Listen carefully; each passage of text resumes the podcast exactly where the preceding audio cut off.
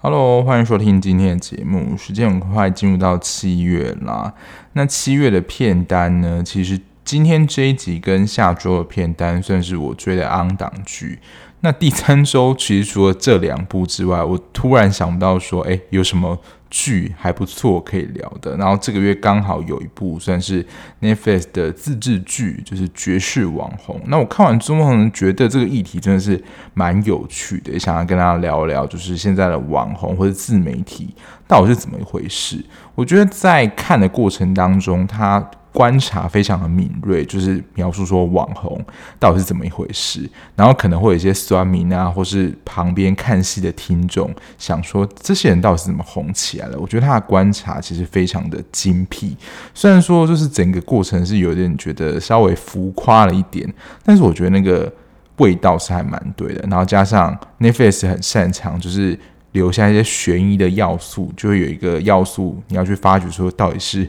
怎么一回事，真相是怎么样。然后这个月的听众票选呢，就是之前跟 MD 加八二他们一起录就是冷门片单的时候，米露跟推西他们有选了一部。安娜就是由秀智演的，诶，其实这一部大家就是好像还蛮好奇的，跟他旗鼓相当，就是五月的青春啦。不过最后就是由安娜胜出，我觉得也不错啦，因为安娜集数其实还蛮短的，就是我追起来应该能够比较轻松，会在七月最后一个礼拜跟大家分享。所以如果你没有看过安娜的话，可以先去看一下，因为 MD 加八二给这一部的评价还蛮高的，虽然我现在没看过啦，不过。对于秀智有兴趣的听众呢，就可以先去看一下。好啦，回到今天要跟他聊的剧，其实这一部呢也是在 F 平台上的独播剧。不过这一部的你要说评价算是蛮两极的。一派会觉得它其实不够考究，还有某一些地方蛮牵强的。另外一部分呢，就是觉得它的剧情是蛮感人的。那待会跟大家分享。那我觉得它各有就是它拍的好跟不好的地方。那这一部呢，就是偶然遇见了你。这一部其实因为当时好像是没有什么安港剧，所以我就想说好了，选一部来看。然后当时也先爬一下文。然后就是整个 PDT 的讨论度是还蛮高的，就是总共十六集的韩剧哦。然后他看他介绍的时候，就是有穿越又有悬疑。我对这类题材是真的觉得还蛮诱人的。非常早以前的一个集数叫做《追凶列车》，哇，真的是蛮早集数，应该是前十集以内啦。当时我就以蛮快速度看完，可是我觉得他因为他是在讲平行时空的世界。而且也只有十二集，我觉得其实现在想起来也觉得还不错。可是当时看了就有点，就是比较急促一点。而且我觉得可能当时我口条应该是蛮差的，所以好像也讲不出什么东西。另外一个讨论高的原因，应该就是因为它是那种烧脑剧，所以就是对于这种烧脑剧，我觉得大家都会去想说，哎，凶手到底是谁啊？所以讨论度相对来讲是比较高的。然后因为刚好是档期的关系呢，这一部的主角金东旭就是有两部戏，算是在台湾的 OTT 上就是打对台，同时在台湾上啊，就是今天要讲的《偶然遇见你》，还有《有力的假期》，诶，这两部我都有看。那之后《有力的假期》，我应该也会再跟大家做分享，因为看到目前我在追播到第八集，觉得它的题材是蛮有趣的，然后加上。女主角千羽熙就是之前演《浪漫体质》的，在这部戏里面也有出演，而且跟《浪漫的体质》是完全不一样的一个演出，所以之后看完之后再跟大家分享，就是看完这部剧的心得。那金东旭近几年的作品，除了《那个男人记忆法》这一部，我真的应该要再回去追一下，因为就是他跟文佳音的。算是蛮代表作品，然后我今天看到网络上新闻，就是文佳又有回去客串，就是有力的假期的一个重要角色。哇，这个 CP 售后真的是一直出现呢！我不晓得是我在看韩剧里面看过最多作品，就是金东旭，但我自己是蛮喜欢这个演员的啊，就是以 Podcast 来讲，应该是聊过最多集的。我有其实已经有预录了一集，也是金通旭的作品。其实之前已经跟大家提过，大家可以再就是锁定一下。那如果你还没有订阅这个频道的话，就是麻烦订阅起来，就是能够比较快接收到及时的，就是节目上架通知。虽然我现在目前固定的时间应该就是在礼拜三早上，但如果有多录一些集数的话，可能就会不定时的做更新。那女主角呢，是我没有看过的面孔，是秦基周。那我查了一下，她之前大部分都是演长寿剧，可能就是四五十集啊，甚至七八十集那种韩剧。不过这一部女主角秦基周，她这部戏里面大概有三分之二表情就是露出不断的惊讶，然后画面会定格在哪里？我想说，这个惊讶也太长了吧。虽然说在这一部剧里面的剧情，它能够表现出惊讶的时间，应该的确是蛮多的。但是我想，应该有其他的表演方式会让整个过程更流畅。那刚刚提到《偶然遇见你》呢，就是它是一个我觉得蛮困难的题材啦，就它又是奇幻，又是穿越，然后追凶。其实追凶跟穿越本身这两个元素，我觉得有点。打架，因为如果你推理的题材来讲，大家的逻辑性就是要比较严谨，你不可以有一些 你知道太夸张的地方，或是不合理的地方，就会被人家抓住说很多 bug。可是它同时又是穿越题材，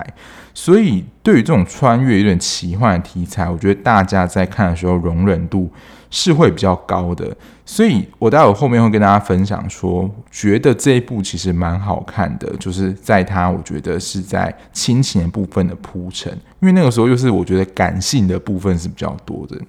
那另一方面呢，就是这种追凶的题材又是要逻辑再现剧，所以看的时候脑袋要转换一下推理，说，诶，现在就是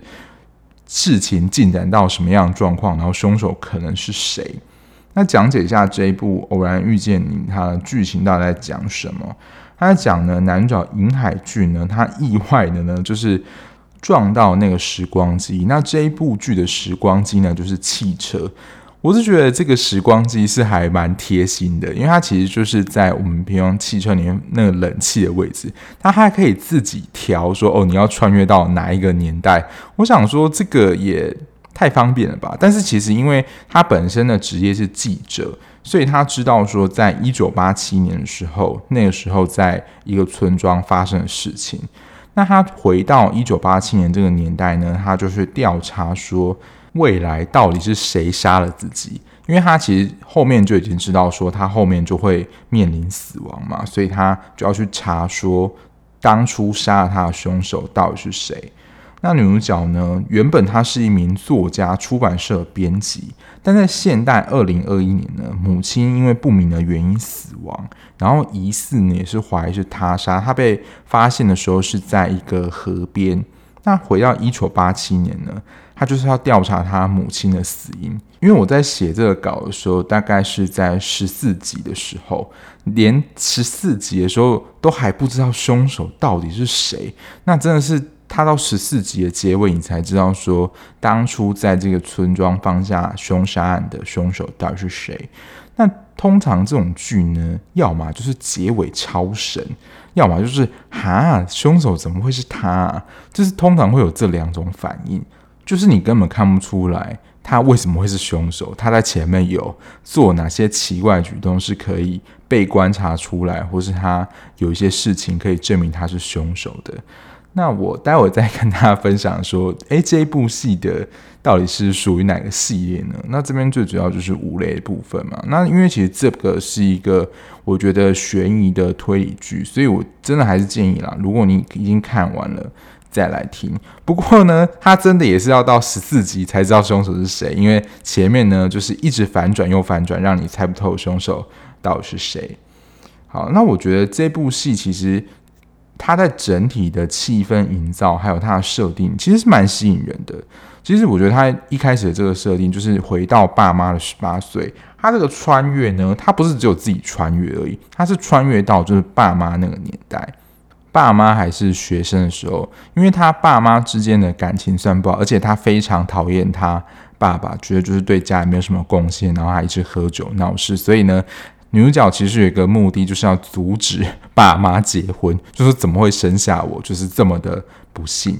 然后她穿越回去到那个时代，都会看见，就是活在现代人他们的过去学生的样子到底是长怎么样，就是有一个前后对照，你会知道说，哦，原来他过去是这样子的人。因为这种奇幻穿越剧蛮多，就真的是，比如说穿越到另外一个奇幻世界，然后你根本就没有认识的人，或者说穿越到整个不同的时空，然后也没有认识的人。这部我觉得蛮特别，它这个穿越就是从现代回到过去嘛，但是其实人都是能够相互呼应上的。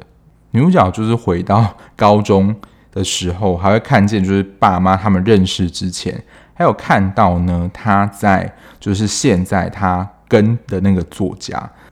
因为刚刚有介绍到，就是男主角跟女主角他们其实都有各自的任务，其实就是要改变或是修正过去的一个错误。就男主角是要阻止自己被杀嘛，那女主角就是要去调查，就是到底是谁杀了他妈妈，还有他们父母到底是怎么认识的，借由修正这个错误的过去，然后迎接美好的未来。我不知道大家对于自己父母过去那个年代发生的事情，或者是他们认识是有兴趣的吗？因为就是我们可能跟父母聊天的时候，也只能听听他们可能过去，比如说你要说戒严啊，或者是当时他们的一些游戏啊，或者是手足之间的情怀，或者是他们可能真的要去呃工厂工作，不能去念书。现在我们都很难想象，就是回到那个时代到底是怎么样的一个经验。但他们这些主角啊，就是回到那个年代去经验他们可能父母所经历的那些事情。男女主角虽然有各自的任务，但他们又是有点相互合作，然后也相互的关系。只是他们穿越到一九八七年的时候，我自己在想，就是在看的时候啦，也会觉得说，你在二零二一年担任一个记者，那你回到一九八七年，到底是怎么从记者变成一个老师的？虽然说他一开始啊，就是变成老师的契机，就是因为他是从未来穿越到过去，所以中间可能透过报纸可以知道说社会上发生什么时事，所以他也借由这个时事啦，拯救了原本那些在村子里面吸毒的学生，看似在吸毒的学生啦，所以当地那个学校校长就是 你要说应聘他进入学校教课，可是这个变成教课老师这个过程到底是怎么？变成这样，是真的能够靠这样的关系就变成老师的吗？以当时那个年代啦，现在老师都一定是要通过教师的甄试，就是教师的考试，正式的人有没有这种直接靠关系的？那女主角这边的线，我觉得是比较吸引人。我觉得一开始看的时候，因为他在一开始跟父亲的关系就很不好嘛，然后让他跟他妈妈生活就。过得很惨，所以他其实就是一开始想要阻止父母在一起，然后结婚的，因为他们是在高中的时候认识，当时就是父亲看起来是还蛮正常的，就是跟现代的样子完全不一样。可是因为女主角就知道未来发生什么状况嘛，所以一开始就是要阻止他们在一起。然后大家我觉得会蛮喜欢的一个原因，就是因为这部戏其实。你要说就想要弥补那个遗憾，或是完满的那种感觉，因为女主角呢，其实就是在妈妈过世前跟她大吵了一架，留下一个遗憾，而且她也看见，就是妈妈其实，在那个年代也是过得还蛮辛苦的，因为她有一个姐姐，然后应该有的是弟弟，他们家有三个人，但其实长大后呢，阿姨在剧情当中就告诉你已经过世了，可是舅舅好像就没有出现。除了就是年轻时候的爸妈呢，还有一个非常关键的人物，就是高美淑。她就是在现代的时候，云英就是在她旁边的一个知名的作家。那当时这个作家的第一部成名作品就是《小门》，就是这个名字，在片头的时候其实有出现，这是他的成名作。然后你要说，我觉得这是悬疑片里面蛮常会使用的一个元素，可是这个元素呢，你要说屡试不爽，每次用都还是觉得诶，还蛮好看的。就是他成名作里面那些小说的内容提到的杀人事件，跟过去呢，也就是他们穿越时空的这个地方友情里发生的杀人事件描述的几乎是一模一样。而且主角的心里头 always 想说，他认识的高美淑就是这样的人。您那这样是不是底定说，诶，这个？作家其实就是当时的杀人凶手。他在设定上其实非常的，我觉得有神秘感啊。我这边要补充一个前提是，就是男主角他其实调查一个案件里面，其实当时这个里面有三个疑似的嫌疑犯，然后其中有一个就是一直被关嘛，但他其实是冤狱的状态。那男主角的其中一个任务呢，也其实也是回到一九八七年的这个友情里，找出谁是真正的凶手。不过在看的时候想说，如果高美淑真的是凶手的话，因为我们可能会觉得说，原本在小说里面的内容都可能是作家幻想出来的，但如果里面所描写的这些凶杀案都是真的话，突然就变成一个犯罪纪录片。因为其实我们现在看到的，就是已经发生的事情已经是果了，就是事件都已经发生完成了。但是主角们呢，他们要去看看当初这些造成过的因，也就是发生的过程啦，过程是怎么发展成这样的，然后如何可以阻止。其中就是刚刚讲的那个冤狱的人是高明秀，他是高美淑的哥哥。那这个做了几年的冤狱，真相到底是如何？也是在他们这次重返过去，就是找的其中一个真相。所以他其实，在前面这些铺陈还有剧情上的设定，我觉得是还蛮吸引人的，就是以穿越又有悬疑的元素在。不过就在看的时候，正当以为就是男主角有上帝视角，因为刚刚不是有说嘛，他其实能够进入到这个村子担任老师，就是因为他以未来式的方式解决了一个案件嘛，所以想说他应该就能够预测当时这个友情里发生了什么事情，还有时间点，凶手什么时候会出现。但是呢，他还是没有办法阻止悲剧的发生，因为再看财阀家的小儿子。他是某种程度的重启人生啊，而且在剧情，大家如果看过就知道，他是真的是像外挂一样，就知道说哦，哪块地会都更，哪只股票会涨，他从未来应该可以就是知道说，就是哪一天，就以这一部来讲，哪一天哪个人会遇害，所以他其实也有告诉那些被害者，就是未来哪一天要特别小心，说绝对不要出门，或者是他会一直陪伴。在那些就是可能被害者身边，就是避免憾事发生。不过这好像是那种侦探片的一种某种宿命嘛，就是你以为你能够预测，然后阻止这些遗憾事情发生，但其实什么都阻止不了。一开始其实他们锁定犯人的范围是还蛮快的，就是允英，也就是秦基周演那个角色，他的爸爸还有他的伯伯。还有他的同学，就是那个时代同学啊，刘凡龙，还有高明秀，也就是高美淑的哥哥。除了从就是当初那个小门的小说，就女主角那条线，觉得高美淑真的是还蛮可疑的。最主要他是小说创作者嘛，而且在当时又是跟顺爱，也就是允英的妈妈是一种对立的关系。可是跟自己的妈妈一起上课这件事情是还蛮诡异的啦。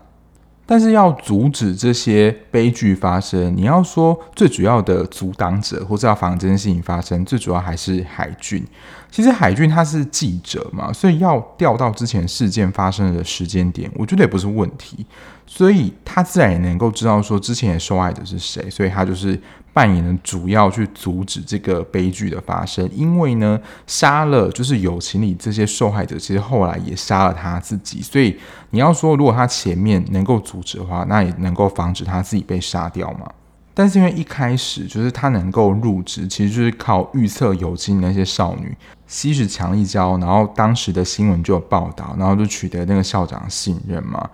但这是我自己的猜测啦，也就是他们来到这个时空，也他们改变了原先就是历史的发展，就是阻止了一些可能悲剧的发生嘛。所以当他们就是阻止了这个时空第一次的悲剧之后，第二次的发展应该就是这个时空重新发展的故事了。讲白一点，就是蝴蝶效应啦，就是它一开始的结果改变了，牵动了在一九八七年这个时空原本的发展，它并没有。按照就是后来他们活在那个年代，就是二零二一年那个时空的发展，等于说他们改变了第一个事件，然后就改变了你要说一个新的时空。我觉得比较像是这样，只是说最后的结果又跟第一次一样，就是原本那些被害者还是遇害了。我想要是如此啊，因为如果尹海俊真的有未来世，就是他能够真的知道说二零二一年就是。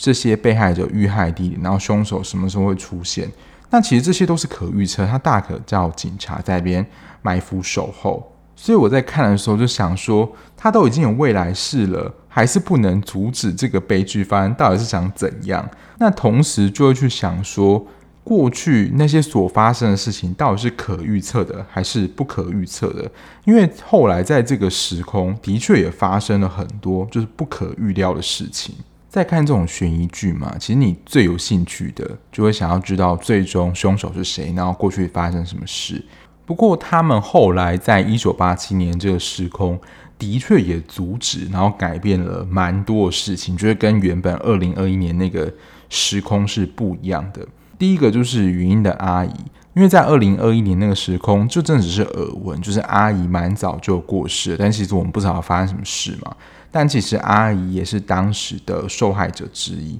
当时云英的奶奶其实也就是顺爱的妈妈啦，只是说对于云英来说就是她的奶奶，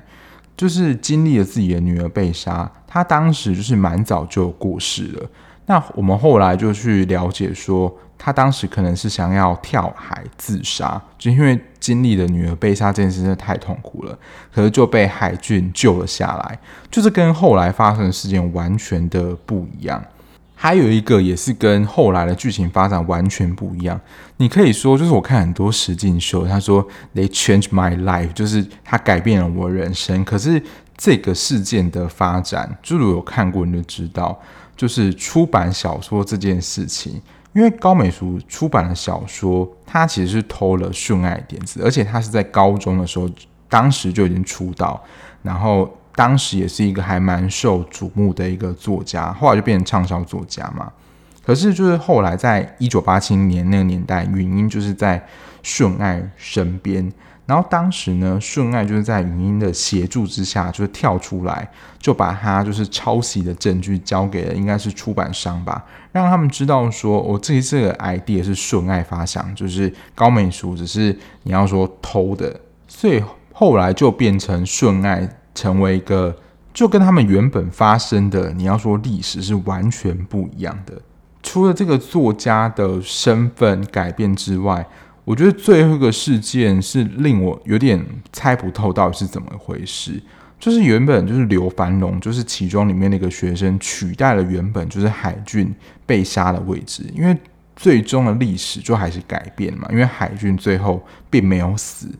不过我现在就是先打了预防针，就是我这一部里面就是最主要，我觉得它其实是推理，就是悬疑，应该有占。六十到七十，甚至到八十，可能也是我比较关注的面向。但是亲情的部分，我觉得可能占三十到四十之间。可是悬疑的这个铺写，我大概只能给他二十到三十分的写作水准。他其实提供了蛮多的线索，也会去回顾，就是他。可能过去二零二一年，比如说有一个火柴盒里面的纸条，这些其实可能都是凶手出现的线索。他就会想要去引导听众说，凶手到底是谁？还是你根本在混淆视听？不过就像刚刚讲的，十四集凶手面貌我们才看得见嘛。但是我当时看就想说，你已经十四集，你只剩两集，到底要怎么收尾？然后又回到之前那个想法。这种剧最后手法，要么就是很神，收尾收很漂亮，然后凶手也合理，然后过去有一些线索推断，你就觉得说编剧是蛮用心在安排的；要么就是逻辑不通，然后硬凑了一个凶手，然后就说哈，怎么会是他啊？但整体来说，我觉得这部戏的悬疑的气氛营造得蛮好的。可是其实你认真细节的去看。会觉得其实他做的有点粗糙，就是 M D 加八二他们其实就对这部戏就觉得非常的不满，他们真的是开启了大炮模式，我应该只是用手枪啦，我应该还没有用到大炮程度，因为他们就是回到一九八七年嘛，那你在一九八七年，你在现在有的东西在当时不一定没有，我自己是没有观察到有太多就是你要说不合时代的东西，但还是有。或是一些考究，我真的没有太注意，因为我觉得很专注的在 了解整个剧情的脉络，还有它悬疑的要素到底有哪些，就没有注意到是不是有真的太多现代东西混杂在里面。其实我当时是没有太注意是不是有一些你要说穿帮或是不合时宜，甚至他在考究上没有这么的精致。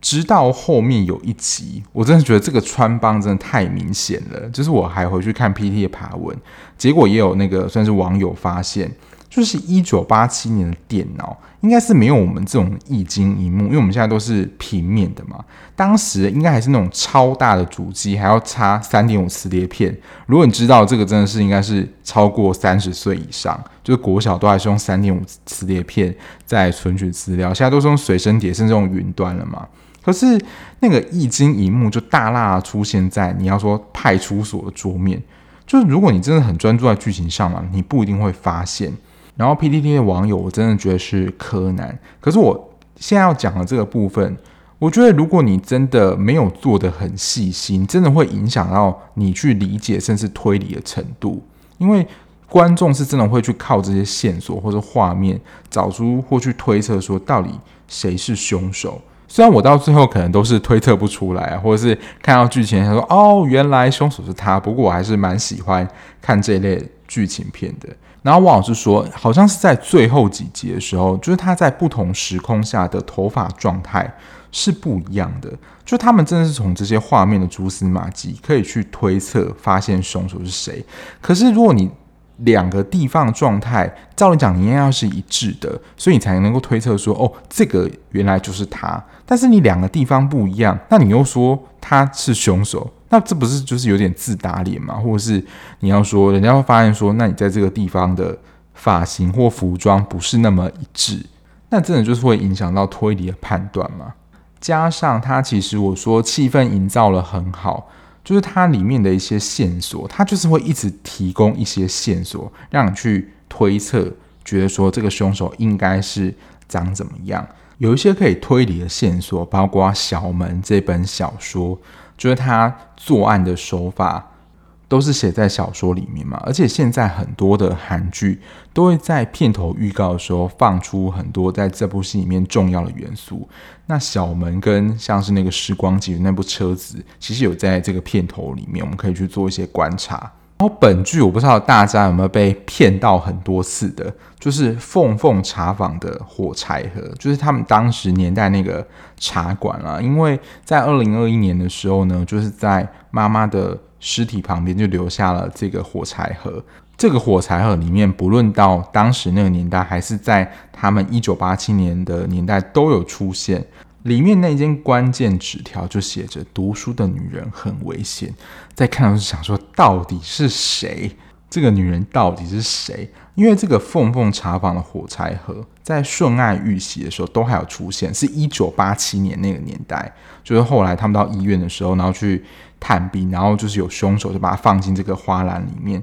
但是呢，就是要到十四集才会知道凶手是谁。可是看到时候想说，这跟那个火柴盒的关联到底是什么？我可以先讲啊，就是也不讲是凶手，但是那个读书的女人很危险，其实是凶手的妈妈，但其实她也并没有真的做什么事情啊，就她跟凶手没有直接关联。当然，我们可能就被误导说，就是推测说凶手可能是一个女的，然后她要在读书，所以可能会直接联想到就是会不会就是高美淑？这个一开始的提示已经很明显了，结果也不是。当然，这部戏啦，就是我觉得感情戏不算太突兀，前面有一点点在酝酿，但到后来他们的互动又越来越明显。比如说，在这个时代里面，他们会想要去做一些可能在他们那个时代没有办法做的事，或是在这个时代享受就是他们可以做的事，比如说吃辣炒年糕、去海边。我自己一开始在看到的时候，他们其实就是因为两个人的有不同目的嘛，比较像是战友的感觉。可是编剧就是有想要往就是感情线那边发展。我自己一开始看到说是没有太大感觉，因为我自己 focus 的目标，我觉得应该真的有百分之七十八十是在悬疑剧上。他们感情发展可能在剩下二十趴里面只有。两趴吧，其他可能就是男女主角都有各自他们亲情的路线。一开始对于他们有想要往感情发展，嗯，我是没有感觉到那个 CP 感啦。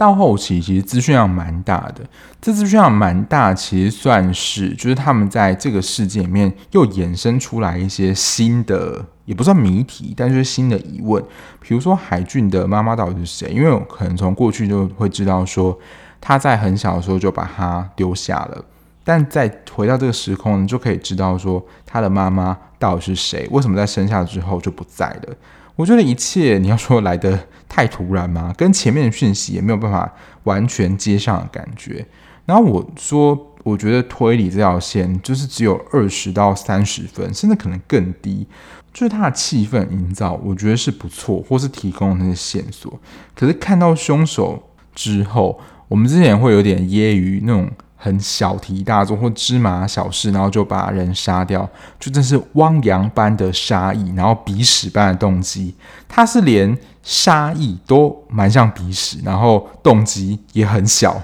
作为这出戏，我觉得你要说百分之七十到八十的主轴，我觉得是还蛮希望的。真的前面的氛围，你会觉得哎，好像有一些什么，然后真的营造是还蛮精彩的。然后其他后面也有一些其实是没有交代的。然后在二零二一年，就是顺爱，也就是语音的妈妈被杀这个事件，其实也没有任何交代。就是凶手杀的那三个人，就只是因为他，你要说心理变态，或是他有一些心理疾患吗？就是对于凶手作案的动机还有背景，真是交代太少了，以至于我们对这个凶手的一个形象或是他的理解。你就对于这个凶手就是一无所知，所以就是会形容说，哈，怎么会是他？就这部戏的凶手是给我这样的感觉。那通常只要出现这样感觉的凶手，我都会觉得算是不是很成功的悬疑剧。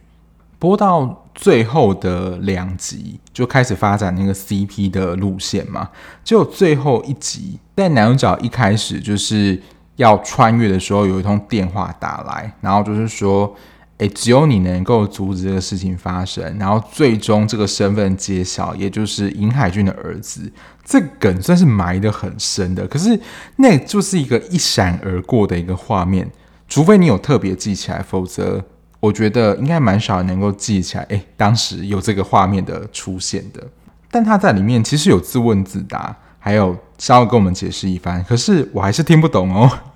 就是说他在剧里面。尹海俊原本就是在二零二二年会被杀嘛，所以他哪里来的儿子，而且还长得这么大，那个起码就是十九二十岁嘛。然后他儿子给他一个解释说，你有一个未被知悉的时空，那那个时空就是发生了这件事。我看到时候想说，这什么意思？就是你也没有解释那个时空里面到底发生什么事。然后因为这个儿子的出现，所以我们才知道说，哦，云英跟海俊后来他们两个是结婚在一起的。可是对于那个时空，我很 care，就是只用一句话带过，然后儿子就出现。虽然说这是前期就是铺的一个很深的梗，可是就是你会让观众啦，我觉得完全的没有办法联想。他有太多地方，我觉得没有做完整的交代。悬疑部分炮火应该就到这边啊。他写的我觉得蛮不错的，就是他在跟家人亲情的这条线上，这条线我觉得是写的还蛮好，尤其是语音的那一条家庭线。最主要，他中间有一个事件，就是爸爸跟伯伯的关系为什么会变成这样？其实就是一九八七年他们有经历那个光州事件嘛。然后小门小说的出版也完全的改变，也就是他们后来改变了，就是他们自己家里的命运。就是后来妈妈变成了小说家，父亲的脚在原本的时空是受伤的，所以他也没有办法教云英骑脚踏车。然后在原本他们一九八七年那个时光，我觉得这一段真的描写的，我觉得算是整部戏里面你要说数一数二感人的，就是他不会骑脚踏车，就是因为当时他父亲的脚受伤嘛，然后。当时那个时候的白希谢，就是年轻的他的爸爸，就说有哪一个爸爸不想要教小孩子就是骑脚踏车的？然后他说他就代替就是他的爸爸来教你怎么骑，其实就是小时候的爸爸来教现在自己骑车嘛。所以他其实这部戏的你要说亲情的部分，就是弥补可能过去的那些没有办法达成的遗憾。我觉得这部分的情感描写是我想要给予肯定的。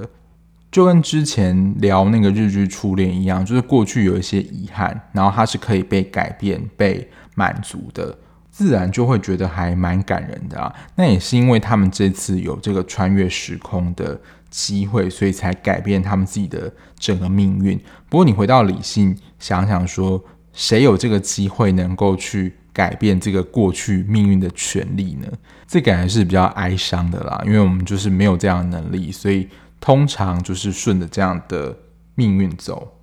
整体来说，我很爱这种悬疑剧的氛围，还有悬疑指数，我就是前半段，我觉得我可以给到四分。如果满分五分来讲，可是整体的架构还有细致程度，我大概真的只能给二点五了。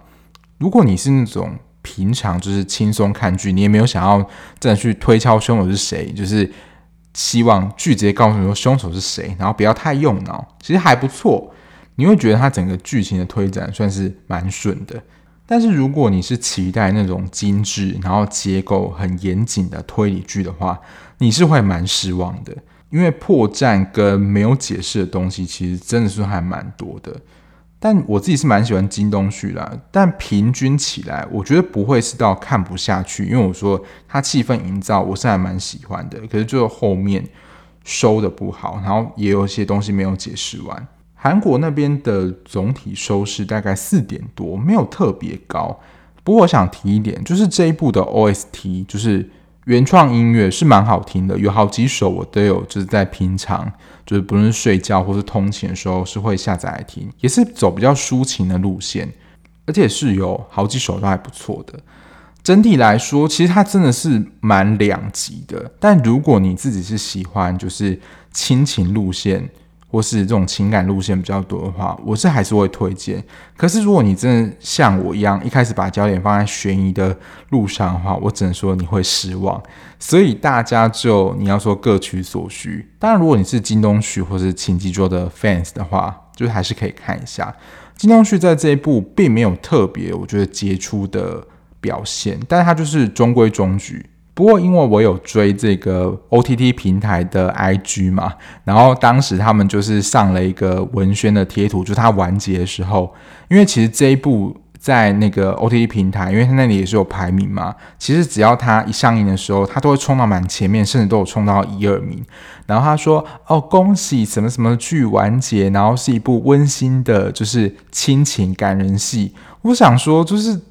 这个是以亲情为主的一个。戏吗？还是官方 OTT 平台认证？因为我自己应该是把它比较定调在，就是悬疑，你至少是占六十到七十，然后亲情的部分应该在三十到四十。怎么会突然变成亲情的戏比较多呢？我不晓得大家如果有看过这一部戏的话，你是觉得悬疑的部分应该才是主角，还是亲情的部分才是这部戏的主角？如果有看过的听众，欢迎跟我分享，你觉得这部戏的主题？你在看的时候，你觉得会放在哪一个部分？好，那今天的节目就到这边啦，感谢大家收听。那就是这部《偶然遇见的你》看完的一些心得，就跟大家分享喽。那一样，如果你喜欢这样聊剧的 Podcast 节目的话，不论你是用任何平台收听，按下订阅键就能够比较快收到节目上架通知喽。那如果你想要了解一些及时的追剧讯息，或是跟我聊一些剧的事情的话，也欢迎追踪我的 IG，在资讯的地方。那我们就下一节目再见喽，拜拜。